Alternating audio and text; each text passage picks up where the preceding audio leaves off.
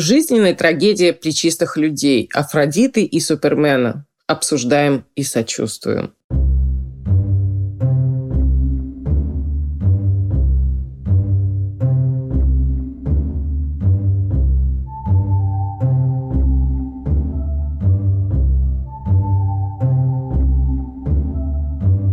Друзья, здравствуйте. Катя Штерн и подкаст «Мышьяка кружева». С вами восьмой выпуск этого года. Поболтаем сегодня про плечи. Небывалая активность в плечевой зоне сейчас наблюдается. Прям-таки строительная активность. Э, порой в буквальном смысле. Мужскую коллекцию Louis Vuitton зима 21 года смотрим и видим. Э, например, небоскребы, да, макеты, разумеется, вздымающиеся к плечам модели в одном случае и Нотр-Дам с Эйфелевой башни в другом. Хочу сказать, что со стороны дизайнеров э, это очень любезно, да, такое проявление активности в плечом поясе, ибо выстроенная, вычерченная, обозначенная линия плеч – отличное совершенно визуальное средство, чтобы скрыть э, тот факт, что на удаленке ты не вставал пораньше, э, дабы успеть на зарядку в Инстаграме. Если у тебя на плечах модель Нотр-Дама, то никто вообще в принципе не заметит, не обратит внимания, как ты там сложен, но э, к таким радикальным средствам прибегать, э, возможно, не понадобится. Есть и более жизненные варианты и, например, неимоверно красивые, скажем, у бренда Бибху Махапатра э, в весенней коллекции этого года. Так, пока готовилась, подоспела и женская коллекция Vuitton авторства Николя Жескера и Э, там тоже плечи, и вообще есть на что посмотреть. Я, знаете, все коллекции воспринимаю как подарок э, с такой ленточкой завязанной. Когда ты эту ленточку развязываешь, раскрываешь коробку и никогда не знаешь, что там внутри. По-моему, это чудо. Так вот, э, Луи Виттон такой, секой, но э, для начала нечто забавное и примечательное. Габриэл Херст, дизайнер теперь уже двух брендов, э, одноименного и бренда Клои. Совсем недавно она стала, э, заняла эту позицию. Э, спросили, в общем, ее, как она разделяет два бренда. И Херст ответила, что вообще без проблем. Когда у нее появляется идея, сказала Габриэла, я сразу знаю, для кого она. Для Клои или же для Габриэла Херст. Я, сказала Габриэла, понимаю разницу между этими женщинами, поскольку Клои – это это Афродита, а Габриэла Херст – это Афина. Ужасно интересно, особенно если вспомнить, что по одной из версий Афине, э, Афина позавидовала Афродите, страшно позавидовала. Почему позавидовала? Потому что Афродите именно Парис отдал яблоко с надписью «прекраснейший». Э, Парису тогда пришлось очень-очень тяжело, потому что выбирать ему предстояло между Герой, женой Зевса, ревнивой, подозрительной. Зря, что ли, думаете, Зевс э, то в облако, то в лебедя превращался, когда по девкам бегал. Э, между Герой, значит, между Афиной и между Афродитой. Ну, и Гера с Афродитой пообещали Парису всяческих достижений в военном деле, в правлении. А Афродита пообещала любовь любой женщины, которую Парис выберет. И про Елену Прекрасную заодно напела. Ну и все. Париж за Еленой, Троянская война, обиженная Афродита помогла, значит, с конем, Троя пала, всем, в общем, там досталось, Кассандру попутно как-то погубили между делом.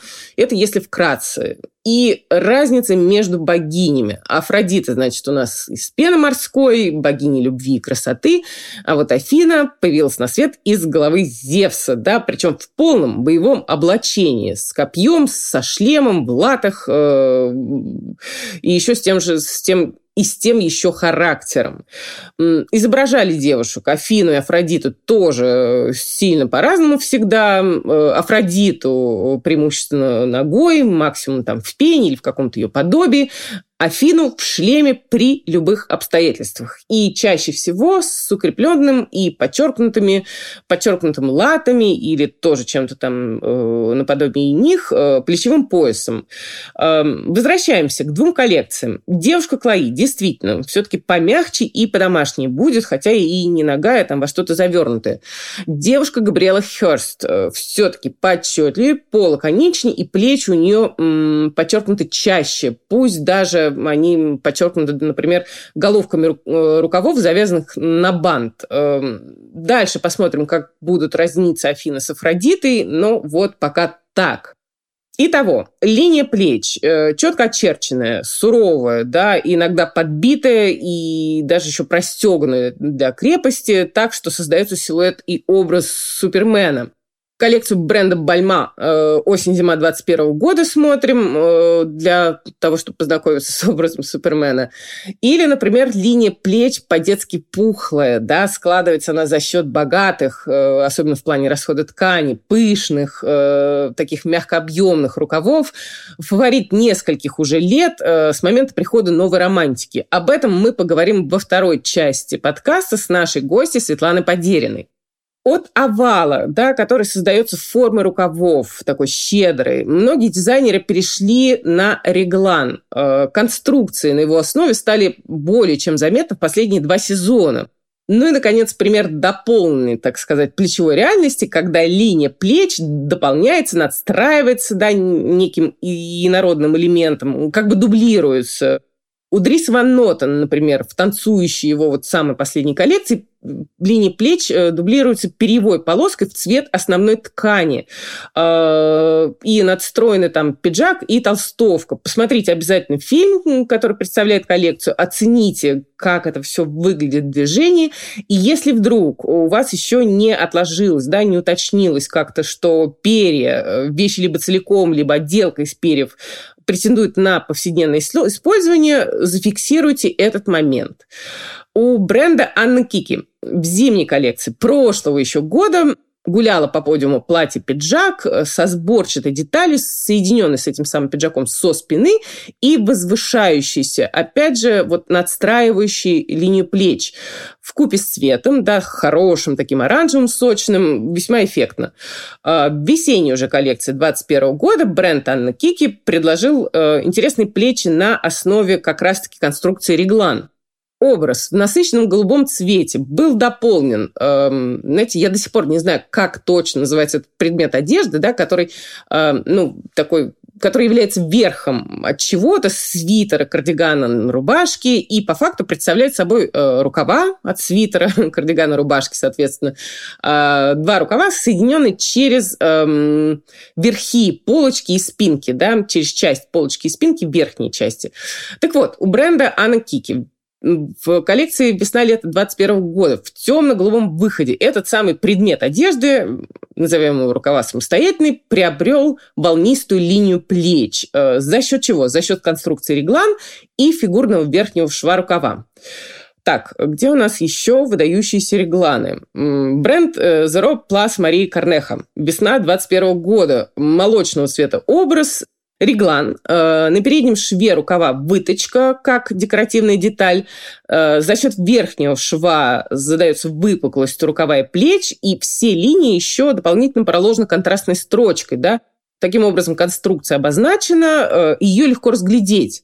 Э, вот, например, у бренда Palmer Harding э, одну конструкцию мы с моей подругой и коллегой Ириной Гайнулиной, которая преподает французский муляж в британской школе дизайна, рассматривали с лупой. Да?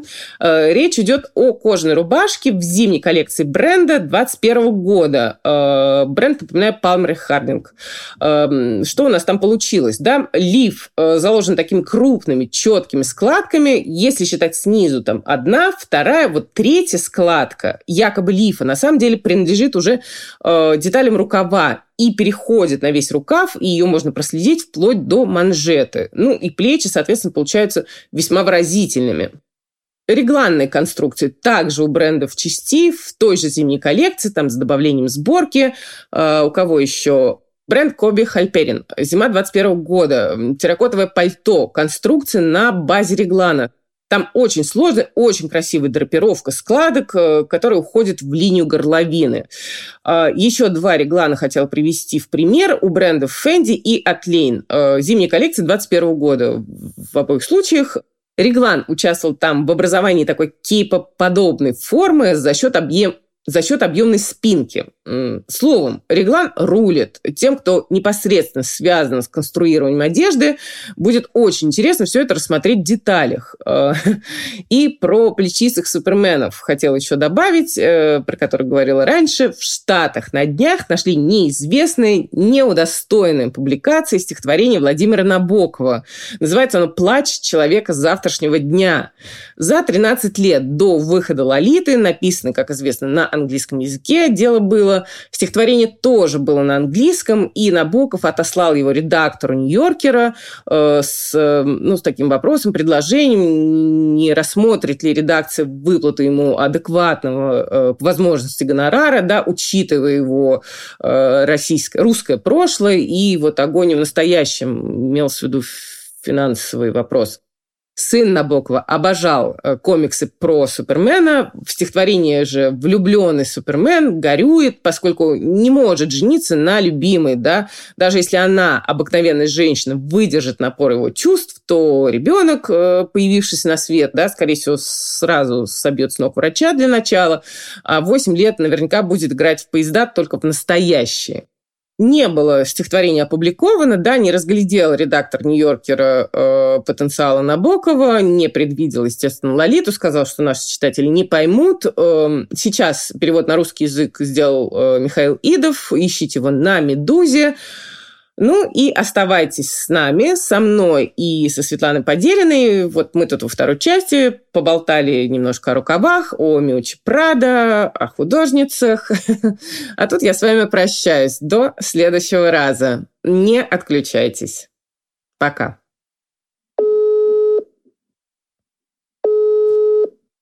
Алло, Света, привет, это Катя Штерн. Привет, Катя. Друзья, представляю вам мою собеседницу Светлана Поделина, журналист и журналист очень известный, редактор направления дизайн профессионального журнала Pro Fashion, думаю, тоже многие из вас знакомы, и дизайнер марки или бренда. Я знаю, что Света достаточно строго относится к употреблению этого слова. Light on Mars. Я помню, это была давняя история, марка или бренд. И еще когда в британке я училась, ты нас немножечко осудила. Я открою маленький секрет. Меня тоже, когда я вела блог, немножечко за а, это слово мне прилетело от Марии Трамаркарян. Я думаю, кто в моде работает, те знают это имя. Uh-huh. А что слово бренд не очень культурно употреблять по отношению к каким-то небольшим проектам которые еще не сформировали, так сказать, узнаваемость на рынке, поэтому, может быть, это немножко несовременно сейчас, когда брендом, в принципе, называют все, любую марку, даже начинающую одежды. Угу. А мне все-таки кажется, что бренд — это что-то действительно большое, звучное и значимое. Значимое. Ты знаешь, я вот у нас сегодняшняя тема, она... Мне все-таки привычно слово бренд, но хорошо. Друзья, еще раз. Инстаграм Light on Mars. Через нижнее подчеркивание все три, условно говоря, слова.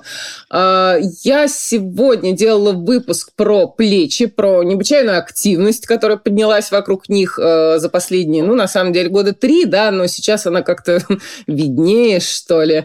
И круглые, квадратные, треугольные, и всякие. Вот с чем бы ты, если у тебя какая-то своя версия э, вообще усиления этой активности, вот прям строительная какая-то активность на уровне строительства, да, вплоть до э, чуть ли не действительно макетов зданий, как у Virgil Abloh.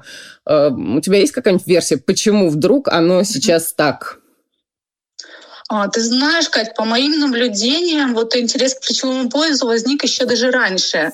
В период, наверное, когда была сильна эстетика минимализма, в 2010-х годах, когда был оверсайз, то есть такие достаточно подвижные силуэты, очень такие флюидные объемы, без да. определенного местоположения выточек, без определенных каких-то конструктивных швов, которые подчеркивают фигуру. И мне кажется, на тот момент именно плечевой пояс, он был единственной такой точкой сборки угу. одежды.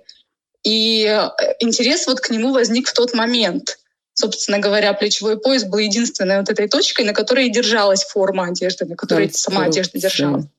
Но сейчас... А сейчас совершенно, совершенно другое направление. То есть мы видим, что мода повернула от минимализма в сторону новой романтики, от каких-то mm-hmm. таких простых, лаконичных силуэтов она пошла наоборот, в противоположном направлении к более сложным формам.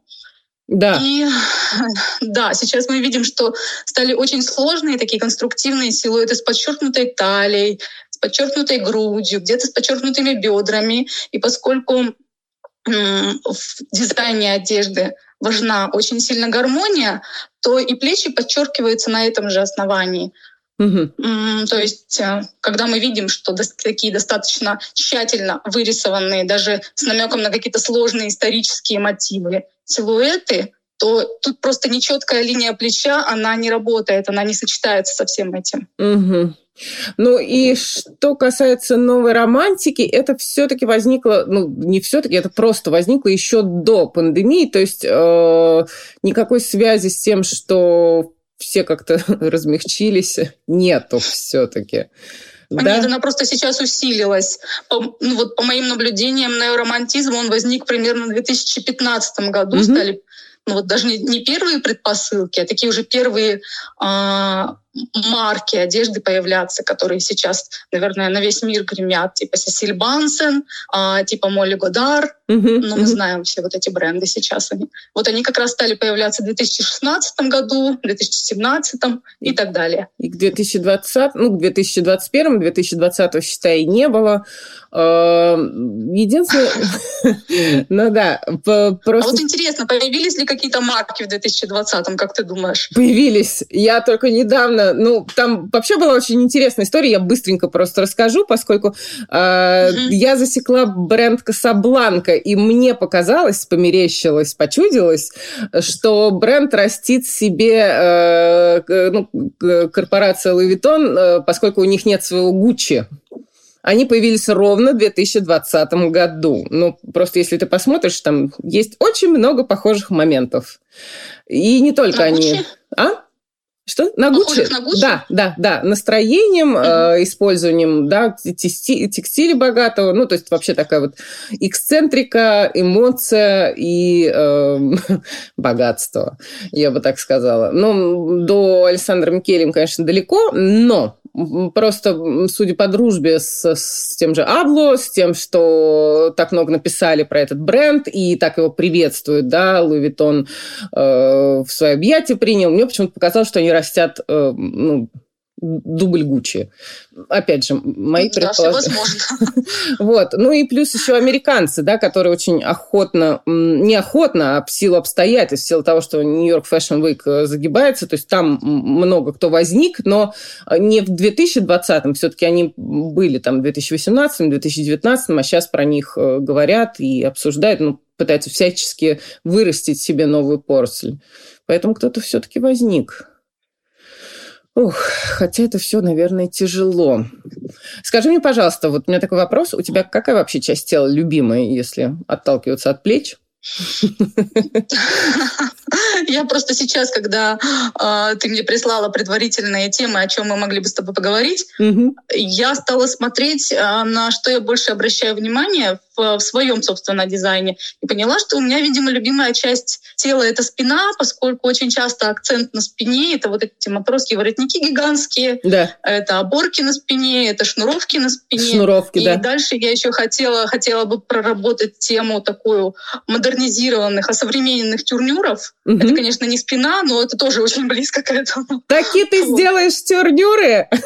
Мы обсуждали я вот думаю, когда. Что это будут, я думаю, что это будут не тюрнюры, я думаю, что это будут все-таки какие-то намеки на них. О, очень любопытно. Потому что, ну, сейчас в принципе, все это перерабатывается. Вот эта корсетная тема, шнуровочная тема, да, да.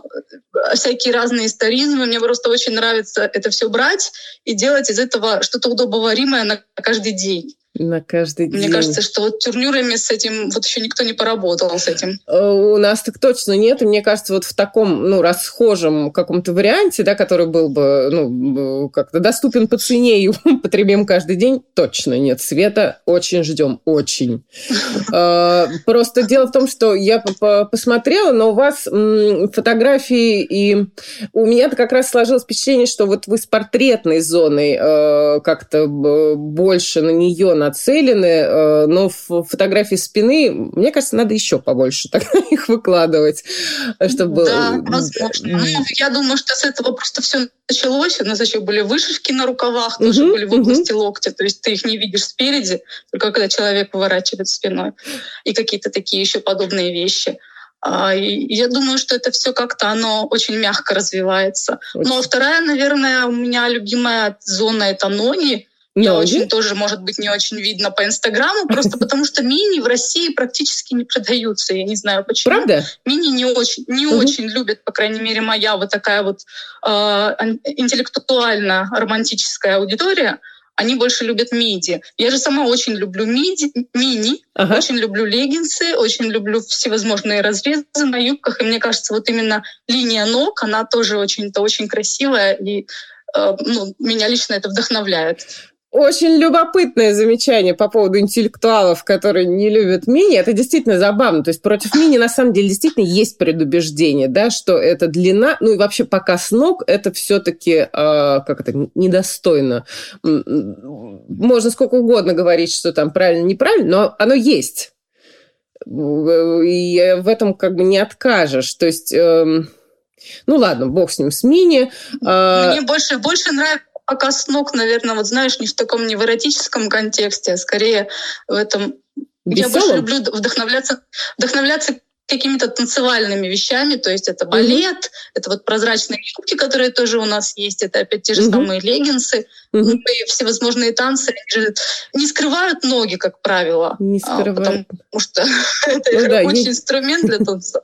Поэтому мне больше нравится в таком контексте рассматривать. А тебе, кстати, Дрис Ван Нотен последняя коллекция, наверное, понравилась?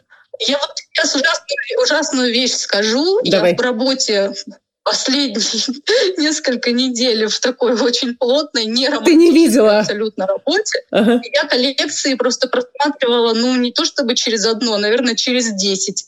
Просто какие-то вещи, которые я выкладываю в, свои, в нашей рабочей соцсети. В процессе я до Дриса Нотона еще не дошла. Боже честно. мой, боже мой, Света. Это для меня не характерно абсолютно, поскольку я всегда в первую очередь, вот я утром открываю ноутбук, смотрю коллекции, это просто, просто такой период странный. Очень любопытно. Я надеюсь, что он пройдет. Тоже очень интересно. А как ты вообще смотришь коллекции, ну, в периоды загона да, по, по, по, по рабочим вопросам и в спокойном состоянии? То есть есть ли у тебя какой-то алгоритм?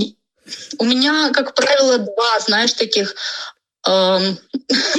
два варианта просмотра коллекции. Если это очень любимый дизайнер, либо очень любимый на данном этапе, который мне прям нравится с точки зрения того, как он работает с тенденциями, то я открываю коллекцию и смотрю по каждому луку отдельно, так. внимательно. А если это какие-то проходные марки, которые мне просто, просто нужно посмотреть, чтобы понимать контекст, то я сначала смотрю всю коллекцию целиком, открываю, не слайд-шоу, а то, как она выглядит да. в общем на странице. На Я открываю только те образы, которые меня заинтересовали.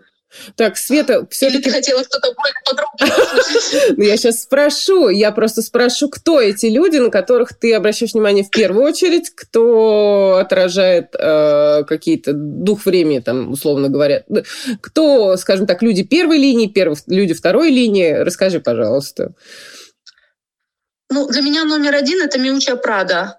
В угу. принципе, уже, наверное, 10 или больше лет 10, 20, я начинаю 30. всегда смотреть, смотреть в первую очередь, когда вот открываешь и выложили сразу несколько mm-hmm. коллекций за день, за сутки, конечно же, я начинаю смотреть с нее. Но теперь, когда у нас есть возможность фактически в прямом эфире все смотреть, я, например, вчера смотрела эфир Миу Миу, mm-hmm. несмотря ни на что, даже если у меня нет времени, я все равно включу эфир, посмотрю, если это Миу Миу или Прад, которая сейчас работает с Рафом Симмонсом. А Раф Симмонс мой второй любимый дизайнер, так. поэтому его я тоже всегда очень подробно смотрю. Но вот именно Раф Симмонс мне больше всего нравился в Диор. То uh-huh. есть это вот те были коллекции, которые я смотрела с замиранием сердца. Просто где бы я ни находилась да, в тот момент, если я вижу, что коллекцию выложили, я открывала телефон или ноутбук, если у меня с собой был ноутбук, и смотрела. Uh-huh. Я хотел тебя спросить, за что ты любишь Рафа Симмонса? Нет, Рафа Симмонса времен Диора любят, наверное, все. Но я хотел спросить... Ладно, это сейчас мое личное начнется, потому что меня лично, меня лично очень э, как-то ну, подбешивает даже, можно сказать, э, выражение типа, что вот э, Раф Симмонс вдохнул там вторую, не знаю, какую, десятую жизнь Миочи Прада. Да? Миочи Прада, на мой взгляд, не надо вдыхать никакую жизнь, она сама прекрасно справляется. Ну, то есть это какая-то точка зрения такая личная личное. То есть я на стороне Прада, и мне хочется ее все время защищать от каких-то ну, ты знаешь, я тут с тобой полностью согласна. Мне кажется, что э, призыв такой Рафа Симмонса в Прада — это своего рода такой перформанс, может быть, даже какой-то э, арт, такой вот э, может, это просто, э... не имеющий большого отношения непосредственно к дизайну одежды, а скорее вот к маркетинговым каким-то историям. Да. Давайте мы вот мы можем себе позволить. Можем себе позволить. Ну и на самом деле это да. такой жест вежливости в сторону э, самого Симмонса, который, сейчас скажу, тоже крамольные вещи, да, да, немножечко не при делах был после э, истории с Кевин Кляйном. Ну, ладно, хорошо. Просто меня несколько обижает такая позиция в отношении Прады. Ох, сейчас с этим мы с тобой далеко зайдем. Скажи, скажи мне, пожалуйста, вот такую вещь. Я рассматривала, вот как я уже сказала, да, мне почему-то не бросилось в глаза именно, не бросилось в глаза именно внимание к спине, ноги, да, согласны, и то, мне кажется, ну, прости ради бога, да, я бы еще усилила. А вот скажи мне, кто вообще ваши клиенты? Мы когда-то, ну, это очень давно было, обсуждали, то есть что вообще происходит с клиентами по стране, что происходит, ну, условно говоря, с теми, кто из-за рубежа рубежа покупает? Там есть ли какая-то пропорция, соотношение? Как бы ты это характеризовала? Меня с тобой, вот мы с тобой перед э, эфиром, за эфиром, я хотела э, сказать о том, что не самый сейчас удачный, наверное, период для того, чтобы обсуждать коммерческие стратегии. Но и, в да. принципе, Light on Mars для меня не был никогда коммерческим проектом. Это скорее mm-hmm. такое художественное высказывание, которым я занимаюсь свободно от работы времени. Ну и плюс у меня был достаточно жесткий 20 год. У меня mm-hmm. он был у всех такой. Но у меня он был жесткий в том смысле, что я практически не занималась творчеством, я занималась бытовыми вещами. И on Mars очень сильно просил в этот год, ничего не происходило. Угу. Мы не делали коллекции, мы не делали продажи. А, вот сейчас потихонечку мы стали оживать и начали делать что-то новое, угу. в том числе и показывать то, что было сделано старое, чтобы просто как-то встряхнуть социальные сети и встряхнуть аудиторию. Но по моим наблюдениям аудитория вот с самого начала марки и до сегодняшнего дня она качественно не меняется. То есть mm это как я написала это был совершенно случайный, взятый с потолка слоган, который у меня на английском языке, что это одежда для девочек и художников, для девочек-художниц, как хотите. Э, это действительно, ну, приходят творческие девочки, приходят даже сами дизайнеры одежды, которые это покупают, могут оценить. Ага. Это очень странно, но это здорово, это весело. И, как правило, приходят эм, Сначала это были мои подруги, потом mm-hmm. это были подруги подруг, как-то обычно и начинается. Примерно ну, процентов 30 покупателей были из-за рубежа, но это mm-hmm. в основном были э, те, кто уехал из России и поселился в mm-hmm. Европе в основном. Понял.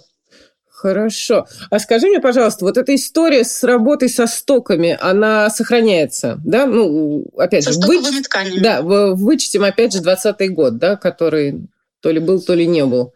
Вы ее стараетесь придерживаться?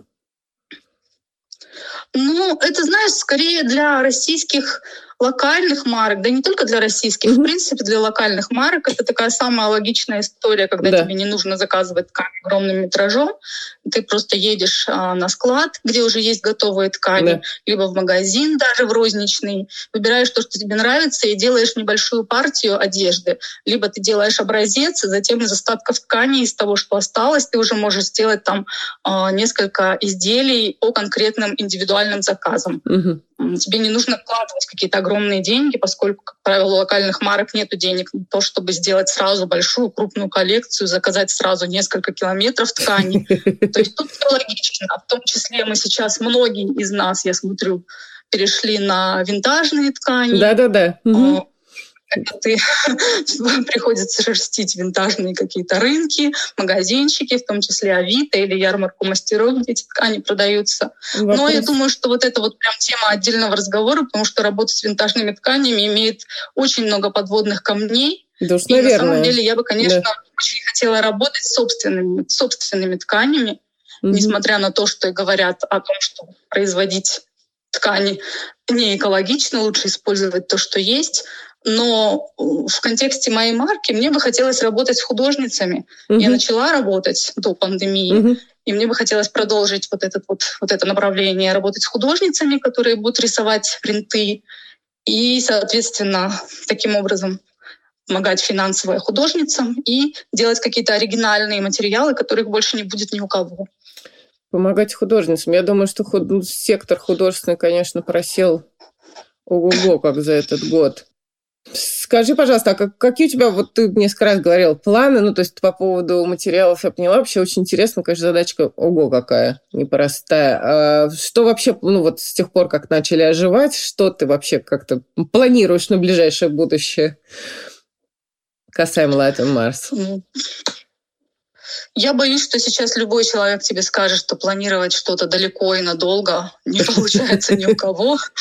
И никто ну, даже не Расскажи про мечты. Ближайшие планы сделать несколько новых вещей, сделать новую съемку, а, опубликовать ее в социальных сетях на сайте.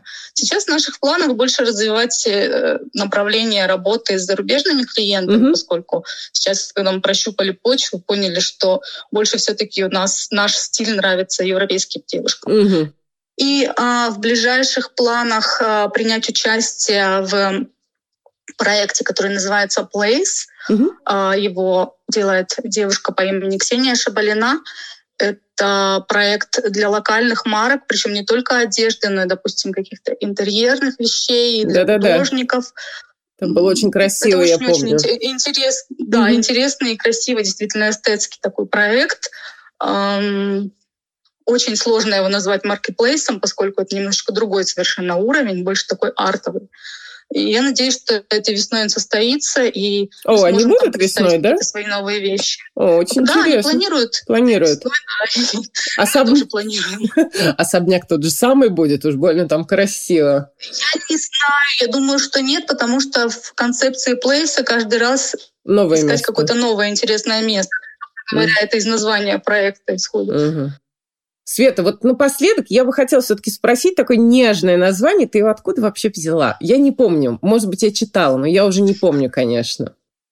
О, ну это действительно красивая история, поскольку это было э, сколько уже лет, наверное, шесть тому назад. Э, я была в Париже на неделе моды. Тогда еще было все прекрасно, все открыто, и везде можно было ездить. И в Париже шли последние дни выставки Дэвид Боуи Из ага, на которую да, да. я пошла, не будучи вообще фанаткой Дэвида Боуи, а, просто как любого нормального человека меня интересовал этот персонаж. Да. И а, я была потрясена. То есть я была потрясена, я была шокирована, вдохновлена и испытала просто тонну эмоций. И прежде всего меня потрясло то, что этот человек не останавливался на чем-то одном. То есть мне всегда казалось, что если ты хочешь делать что-то хорошо, если я хочу хорошо писать, я должна только писать. Uh-huh, uh-huh. О своем, о том, что у меня дизайнерское образование, собственно говоря, я уже забыла и этим не занималась. Правда? Потому что я считала, что если, да, я выбрала эту стезю вот журналистики, то я uh-huh. должна по ней идти. Uh-huh. И тут я вижу совершенно другой пример человека, который умел делать все и который старался делать все, а, что ему нравилось, все, uh-huh. что он любил. Я подумала, почему я себе запрещаю двигаться в разных направлениях? Что, собственно говоря, мне мешает? Интересно. И таким образом я приняла решение, что почему бы и не попробовать, почему бы и не сделать собственную марку. А Light, естественно, это свет, это от моего имени. И да. у меня даже был такой хэштег смешной в Инстаграме. Light on Mars, он, по-моему, тоже в тот же, в тот же момент появился, примерно тогда же, когда была эта выставка. И оно как-то все совпало воедино. Потому что я думала, а о чем я буду делать коллекции? И тут поняла, что... Ни много, а, ни мало, как могу, свет. Что да. я могу сказать? И э, вспомнила, что, собственно, меня всю жизнь вдохновляет с самого детства. Вот такая вот наивная фантастика, романтическая фантастика. И это все так вот связалось, совпало и сложилось в единую картину. мне казалось, показалось, что это здорово, и название очень подходит. Очень подходит название. Прям очень-очень подходит название. Я знаю, что хотел, но это так, заметки на полях, что Боуи был действительно таким разносторонним человеком, и все его настолько с разных сторон, ну, как-то ощупывают, да. Я, например, знаю человека, который, которого заинтересовала в Боуи его прагматичная жилка, и вслед за ним э, начали там коллекционировать, условно говоря, искусство, потому что Боуи на самом деле был, э, ну, не делец, конечно, но весьма успешен в этом отношении, да, и коллекцию, и после себя он оставил вполне приличную. А, это тоже я что-то от цвета немножко ушла. Но это на контрасте пускай будет. А, друзья, что я хотела бы сказать, что Света действительно, ну, знаю ее хорошо, очень интересный автор, поэтому, э, пожалуйста, читайте ее работу в журнале Profession. Э, приходите на страничку Light on Mars э, через два нижних подчеркивания в Инстаграме. Э, и я думаю, что Света, поскольку Света действительно эксперт в индустрии, э, будет еще неоднократно принимать участие в наших выпусках. И я очень признательна, что ты пришла в этот раз. Спасибо большое большое. И мы поговорим не только о рукавах, Тебе не только о плечах. Большое. Да, я с удовольствием, с удовольствием приду еще раз, если позовешь. Да, я даже хотела что-то вроде круглого стола организовать, но мы пока не придумали, как. У нас есть задумка, потому что у меня есть несколько человек, с которыми я хотела вот именно коллективно. И еще, Света, мое личное большое спасибо за твое мнение о Миуче Прада и Рафи Симонсе. Знаешь, не находила поддержки нигде. Спасибо огромное. Услышимся еще. Всегда, пожалуйста. Да, ну, услышимся. Ну, пока. До свидания. Пока.